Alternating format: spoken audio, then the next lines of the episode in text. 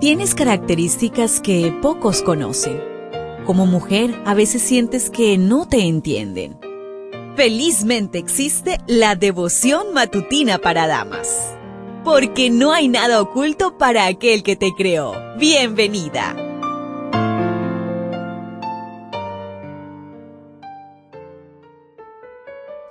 Hemos llegado al último día del mes de agosto 31 Gracias querida amiga, querido amigo por acompañarme durante todo este mes y gracias por compartir nuestro material. Recuerda que son lecturas que hacemos de las matinales del año 2023. Hoy la meditación trae por título Ofrendas imperfectas. Malaquías 1:14. Maldito el que engaña, el que teniendo machos en su rebaño promete y sacrifica a Jehová lo dañado porque yo soy gran rey, dice Jehová de los ejércitos, y mi nombre es temible entre las naciones. La degeneración religiosa era incrementada por el liderazgo permisivo y pasivo de los sacerdotes.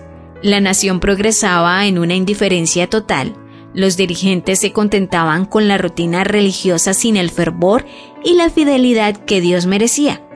La ley de Dios requería solo animales perfectos para la ofrenda de sacrificio, pero los sacerdotes permitían traer animales ciegos, cojos o enfermos. Dios no era honrado con esas ofrendas, prefería no recibirlas que aceptar un homenaje inapropiado en un ritual vacío y con una actitud apática. La actitud y la manera en que ofrendamos reflejan la pureza de nuestra adoración. Dios no necesita de nuestro dinero, él es el dueño de todo.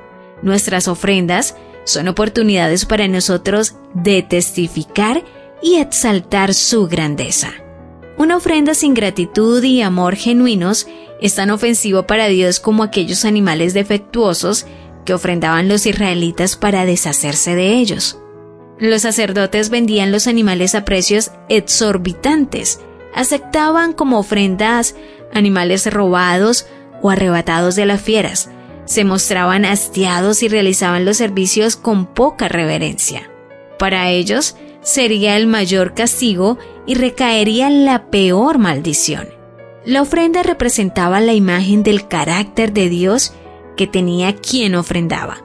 Al entregar lo corrompido, lo inservible o lo que le sobraba, estaban describiendo un concepto imperfecto e inaceptable para un Dios temible, gran rey Jehová de los ejércitos. ¿Qué concepto de Dios representa tu diezmo y ofrenda? ¿Estás dando solamente lo que te sobra para la iglesia mientras gastas excesivamente en placeres?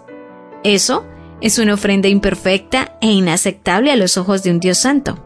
Algunas congregaciones promueven rifas y otros festivales para incrementar alguna ofrenda específica, representando defectuosamente el carácter de Dios.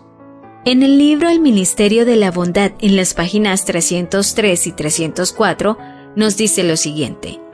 Tales ofrendas son imperfectas y están contaminadas y llevan en sí la maldición de Dios. Ellas son el precio de las almas. No debemos proponernos a apelar a la coscupiscencia del apetito o recurrir a esparcimientos carnales como incentivo para que los profesos seguidores de Cristo den de los recursos que Dios les ha encomendado a ellos. Si ellos no dan voluntariamente, por el amor de Cristo, la ofrenda no será aceptable a Dios de ninguna manera. Pídele a Dios que te ayude a representarlo dignamente en tu vida. Adoración y ofrendas.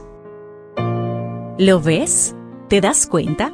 Tu creador tiene el manual perfecto de tu estructura femenina la devoción matutina para damas vuelve mañana. Gracias a Canaan Seventh Day Adventist Church and DR Ministries.